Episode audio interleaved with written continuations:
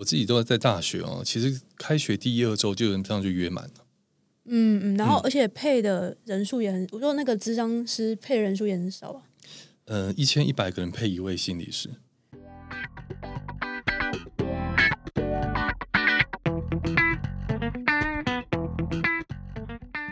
嗨，欢迎收听这一集下班闲聊，我是 Cubit。我今天邀请到的，今天算是第第三度吧，没错，来。访的燕竹陈彦竹心理师。嗨，大家好，我是陈彦竹智商心理师，很开心又有一个机会来这边了。前阵子就是呃，也陆续有观察到，最近政府有很多新的一些方案，心理智商方面的方案，然后还有一些是大学端的跟进吧。我不算是我不知道算是跟进，还是他们可能也或多或少有注意到，所以就是有推出心理假这种这种假，就不止说事假，还有什么病假。现在有一些会让女生放生理假，虽然我从来没有放过。题外话，我真的是如果身体起来啊，然后真的很不舒服的时候，但又必须工作的时候，像我自己，我知道我自己身体状况，所以我就会先吃止痛药。然后我同事呢，如果他们都会知道我会带，他们就会问我说：“哎，你有没有带止痛药？先借他们。”这样就会变成这样，很不健康的一个方式。但因为排一个休假就动一法牵全身，这个其实也很难去临时请假。这是题外话。所以有生理假，现在也推出一个心理假，不过这应该是只仅止于大学端啊，现在应该还还没有企业是这样做吧？哎，就我知道这个假应该也只有台湾师范大学有。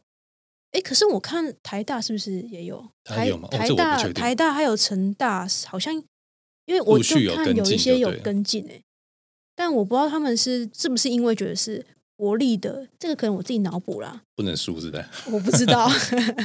进步也不能输，是不是？对啊，因为毕竟像像政府，他也推出一个什么年轻族群心理健康支持方案，我一定要看着稿子才有办法把方案完整的名称念出来。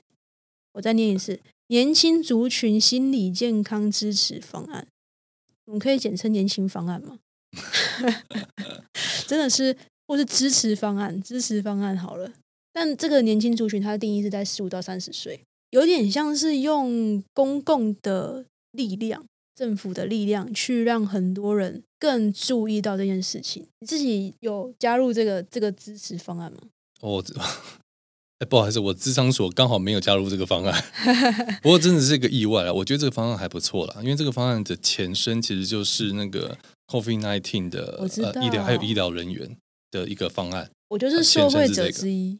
哦。你有去使用吗？还是对我有去使用，而且而且最一开始好像是双北吧，就是以地方政府先推，然后之后又是中央的。诶，我忘记是地方先还是中央先，总之就是它两个的方案是不一样，起源是不一样的，一个是中央推的，一个我自己这张所有就是这个，但是是中央来，经费来自于中央。嗯，因为我记得我最一开始是其中一个，忘记是哪一个先，那六次嘛，记得是六次的扣打，然后一次补助两千块，是可能是觉得我们真的太郁闷了吧。是，因为那时候医疗人员真的很辛苦啊，在 COVID nineteen 的时候。对，而且我觉得真的有趣的那个状况，其实都是大家已经有空下班的情况才有办法去。我会知道是好像有地方跟中央的差别，是因为用过两次，智商师有帮我查过。我第一次最开始去的时候，是因为我看到有这个方案，但我没有仔细去，没有注意到说它是假设是地方的好了，我没有注意到这件事情。嗯，对我来讲，这是一个方案。我去申请，OK，六次结束之后，好像中央吗？还是反正这个顺序可能大家再查一下啦。又推出了一个非常类似的方案。那我有提过提出过这个问题，说，诶，那可是我就是之前有用过很类似，这样会不会重叠？然后还帮我查完，他就说是不冲突，因为经费来源不一样。于是乎，我又用用了六次。所以你总共用了十二次啊？对应该是都是六次还是四次，反正总之就是都会有一定次数的补助。现在已经用完所有的优惠扣打，然后开始全自费的人来讲的话，是一个很好的切入点。体验完，体验完了像对正式消费，嗯正式完整消费，而且也好一段时间了。体验课程十二堂，对对对对对，应该是十二堂啊，如果我没有记错的话。但是我觉得回归到说，刚刚那个很明确嘛，医疗人员因为因应到 COVID nineteen 的关系，所以有这种直接的关联性，说，哎，我们是不是要去多关注医疗人员他们本身的心理健康？但这次推出的，不管是呃校园自己推出的心理假，跟政府推出的这个支持方案来讲，虽然心理假没有说像说明定规定是说你一定要几岁到几岁，但就是大学生嘛。呃，我们讲十五到三十岁这个年龄区段好了，所谓的年轻族群好像特别被拿出来当首要关注的族群。主要原因这件事情就尴尬了，我真的不确定啊。但是我真我真心的觉得有总比没有好，因为之前是针对医疗人员或者是嗯 COVID nineteen 的死亡家属，但这次是变到是年轻人族群。那我说真的，我不确定这个政策怎么定出来的，但我我是觉得有总比没有好。看那个报道者那篇文章，他自己是有去分享一个调查结果了，因为他有拿出来说，哎，为什么你你不是定一个可能更小的年龄区段？坦白说，我们自己业内人士也很一头雾水这件事情，因为他定的那个年龄区段也蛮诡异的，我们不知道为什么要这样定。坦白说，我们真的不清楚。因为年轻人，那三十一岁不算年轻人嘛，所以我我觉得定义很奇怪，我是真的不确定。就我看到的那个分析文章，我觉得他是跟，因为毕竟你东西没办法像你讲的，我我今天三十岁是年轻人，三十一岁不是吗？当然，我觉得是这样，你会知道这个 bug 在哪里的。但是就是一个说法是，他们去做自杀统计或是什么样的心理问题的统计的这个年龄区段，就是他的那个年龄区段是固定一个。区段嘛，可能几岁一个区段，然后他这样加加加加上去的时候，他的区分的那个区段好像就刚好就是切在三十岁，然后三十一岁可能到假设三十五岁好了，可能又是另外一个年龄区段，所以他有发现到说，我这段算是截取报道者他里面做的一些分析啦。那他有一段文章是这样讲，他说，如果以台湾人口统计常见的。就是用五岁为一组来看的话，十五到十九岁，然后二十到二十四岁，二十五到二十九岁这三个族群自杀率是在过去十年的话都是增加。哦，然后但是如果是三十岁到三十四岁是相对持平，但如果你年龄再更往上的话，它就会有点些微的下降。所以他就觉得说，哦，依照这个趋势做一个。指标的话，年轻族群可能会需要一些额外的支持，但是这就有一个有一个小小的 bug。他说，二十五到既然二十五岁到二十九岁是第三个族群，但是三十岁就被归进去了。我不知道是一个四舍五入概念还是什么样。可你知道，我觉得有趣的地方就在这。我觉得去制定政策或讨论这种事情，它一定会有个依据啦。但就像统计的数据，我们要怎么解读？我要截取哪一段作为我的依据？这就是看他们制定政策者的看法了。对，这这个其实也是跟很多。比如说，因为我我自己也是要读很多科学期刊嘛。之前有一集我有分享过一件事情，就是很多广告或很多人喜欢用根据科学实证这件事情来算是帮自己的背书。对对，背书。但是常看的人的观点就会知道，其实很多文章不是说他写的对或不对，而是看你怎么解读。然后你你拿哪一个段落出来解读，然后你选择的段落，没错。如果你是把一个小小的段落放大的话，加权放大，那那又是另外一件事情。所以我觉得这就是就像为什么是七二三十，搞不好它有另外一个依据，那我不知道。他还有讲那个点啊，他说这三这十五到三十岁的年龄段又是处于比较经济弱势吧。然后可是这边又我我的确也会有个疑问是，十五到二十二岁是到一般的所谓的大学阶段，对对对。那大学、高中国中基本上其实。国家也都有经费去有辅导人员，你说学校那学校的，然后大学也都有心理师，然后都有一些教育部的的专案的去。其实我也有想过，就是学校的心理师这件事情呢，但我不不确定说，我觉得一定还有很多东西是我我自己没有想到，比如说像这是政策面是这样嘛？那我们刚刚讲那个是心理价，心理价很明确就是大学生。很多人就会 argue 啊，那你给心理价，你不用付任何的证明，那你不觉得学生就是滥用吗？很多人就直接 argue 会联想到说学生去滥用，但又有一个观点是，他们调查之后发现，其实很少人用行李架，反而是很少人做使用。原因是因为，因为他有个配套措施，就是那你导师要知道学生放了这个行李架嘛，你要关心他。这是个标签哦，学生你会被关心哦。他不想让 师长知道说，是对，那不想被知道说，因为就是我有事情啊，我想要被关心，可是我不想被你关心。然后如果是别人知道就算了，但是我不想被你知道，嗯，所以变成其实你说这个出来被滥用吗？其实也不见得，因为有些人也不想要被知道。那所以反观你说，你说为什么十五到二十二岁这个年龄段不去不善用学校的资源，要去用外面的资源，会不会也是可能隐蔽性比较好的关系？就我自己之前也是在大学，我也在高中当过辅导老师，就是心理师的身份。那呃，我觉得应该这么说，就是学呃学生的确有可能不想走进辅导室或智商中心。我觉得人之常情啊，嗯，就像有人不想走进智商所、私人的智商所或者是整间，他们可能都不一定想去。我觉得这是一样的。对。那我不知道，就是假如是这样的话，会比较愿意去外面的吗？外面不会被熟识的人看到。相对来说，的确是啊，我相信还是有人会这样了。不过我我当然听到另外一部分。的使用者是反馈是说，但我是听其他人说，我自己这样准备来接。他们是说他们学校都排满了。哦，好像也是有可能。那个是不是都要很久之前就先预约？有些一开始我自己都在大学哦，其实开学第一二周就这样就约满了。嗯嗯，然后而且配的人数也很，我说那个智商师配人数也很少啊。嗯，一千一百个人配一位心理师。所以就是，就算一下学校，就是有多少学生？对啊，不多了，一千一百个配一个嘛。对对对，算不算也是另外一个管道？只是你就是要自己付钱了，差额付差额啦。我听到这样子是好像都基本上没有在跟民众收用这个专案的。哦，是哦，哦，因为我我之前是如果是医疗医疗专案是付差额，对对对，看智商所，这就看智商所。我应该没有机会用到，因为听说。都满了嘛，尤其是双北哦，超热门，就超多人。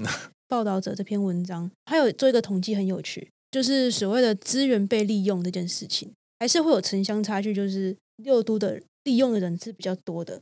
但我自己其实有另外一个观察，就是他的统计里面，他会去算一个东西，它是一个表格，他去算说，哎，以县市为单位，那比如说台北市好了，我使用这个资源的人有多多。假设说 OK 一千人好了，然后他会再计算一个台北市分配到的预算。理论上，如果一个人三次的情况之下，他可以这个这笔资源可以让多少人接受这个服务？然后假设说八百人好了，这都是假设的数字。那是不是等于说哦，一千个人想要去利用，但是只有八百个可以收到补助？那是不是负两百？每一个县市都有去做统计。我就发现一件很有趣的事情，其实这个即便刚刚说的是六都的城乡差距哦，利用的人数人数上的城乡差距，但是发现差异的值其实是南北部的差距。也就是说，如果你你把大的都市拿出来看的话，双北、新竹、桃园都是负值哦，同样是六都，高雄跟台南是正的值。这个差一点点，这也是资源分配的问题，但我还是就是。那个十五到三十岁这个族群的分布也有可能长这个样子，我觉得有可能，然后也有，我觉得也有资讯获得上的落差，我自己是这样觉得。不过我觉得有另外一个部分是执行这个专案的，基本上就是呃合格的智商所或者治疗所。对，那智商所治疗所在双北的密度来说，绝对是一定是最大。对，那由他们执行嘛，所以这个一定是跟这个也有关系了。对对对。我觉得有另外一件事情啊，就是我在做这个功课之前看到一篇文章，它算是去访问一些所谓在一线的，不管是精神科医师或是心理咨商师，好了，大家都会有疑虑，就是这东西被滥用的问题。但有一句话，我觉得我听起来没有很舒服的原因是，他是这样讲的。我如果没有记错的话，这句话应该是来自一位精神科医师讲，他说很多人对他有这个资格来使用这个资源没有错，但他可能他的困境就没那么大，因为他就是一个零和游戏嘛。那你你拿了资源，别人就没有资源。但我觉得，我想分享一个，是我看到这句话，我发现我会有不太喜欢这句话的原因，是在于你怎么样去评论说这个到底他是不是在滥用？滥用的定义是什么？他到底需不需要？是由谁来判定？是他到底需不需要？我认同这个需不需要？我觉得由谁来认同这件事情是蛮奇怪的了，蛮奇怪。当然，我觉得你听到这个不舒服，也有可能我不知道。假如我是。我听到这句话，我第一个也会觉得是有一种权威者站在上面来分配，我要给你，还是我不要给你，由他来决定的那种感觉。他当然不是这么舒服的。对，就他来决定说，他觉得你需不需要，需不需要找人谈谈这件事情，不是应该我自己自己可以决定吗？还是这个专案就刚刚设定很清楚，有什么什么以上几个有的话，你才能来。那假如这样的话，那我也没话说，这叫游戏规则。所以我那时候其实我唯一我觉得我很客观的在看很多资料，但是这是。算是我唯一看的比较很明显感受到我我比较反感的一个一个小段落，算是一个小小总结吧。以你的角度来看，心理价现在这个心理支持方案，算是有什么样的评价吧，或者是说有什么样的想法？我真的都是觉得，呃，现在可能会有一些大家质疑的，或者甚至有甚至有人会觉得有些乱的地方，或者有人会不会去滥用资源。我真的会觉得这个先有，我们再慢慢修正都比较。我觉得有都比会比没有要来的好。那只是说你刚刚讲的心理价这件事情，就是会不会有人滥用？我猜可能会有人滥用。我觉得这很有可能。但是我觉得这个东西会回到的是，有人滥用跟有人真的需要而他使用，这两者哪个的代价是比较高的，或哪个所产生出来的社会的呃价值或社会公众的利益来说，哪个是比较好的？我真的觉得，真正使能使用到的话，我我自己的观点是觉得这样的话是比较是呃符合这个政策或者是公众或未来长远来看的。那滥用这件事情一定有，就是就算法律这样，还是有人违法嘛？这我觉得这一定会有，那就是看后面的机制怎么去修。但我觉得有这件事情是好的，我觉得这是也是一个我们在重视心理健康这件事情的一个进步。然后，如果以一个曾经被补助过的人来 来来来分享我自己的一个想法的话，我觉得我就是试试看嘛，我就是去申请，那符合资格我就用啊，不行那就不行啊。有幸的就是利用到了这个资源，我觉得对我来讲最大的帮助有几个啦，一个是说，我觉得我 OK，没什么太大的问题。聊着聊着，你一定会发现到，好像就是有某个问题点，只是你藏着。你自己平常没有发现，这或许跟 COVID nineteen 没有关系，或许跟你很忙没有关系，但它是一直深藏在你心里面，需要去解决的问题的一个状况。不要说问题了，就是一个情况。但就是借由这种机会，哎，可以被发掘出来，然后去正视这个问题。再就是我自己的心态会变成有点像是你去健身房，你会找一个教练定时去看你的动作对不对，避免受伤。我觉得对我来讲，心理的健康也是很很类似的一个情况。有点像是你前面试用期用完，你觉得哎好像 OK，那今天要加价购的时候，回复原价的时候，你觉得也 OK，那我觉得大家都互惠嘛，你拿到你想要的，然后你也学到一个哦，原来有这样的资源可以做利用，然后可能智障师也是算是用另外一种方式，然后接到新的 case 之类的。觉得应该这么说，我还是希望有听到的这个议题的人，就是。心理的这些困境没有问题的，就是找一个抒发的管道去。我觉得我不觉得有任何滥用问题，而且这个东西没有说谁有资格。我觉得只要你愿意去面对自己内在的状况，你你就可以走进去。那刚好有这样的资源可以用，当然要用，这是没有问题。身体很重要，心理也很重要，心健康非常重要的。是的，好，我们这集先这样子那，我们就下集继续再见。大家记得。可以帮我按个 Apple Podcast 或 Spotify 的五颗星，我会非常感谢你，谢谢大家，拜拜，拜拜。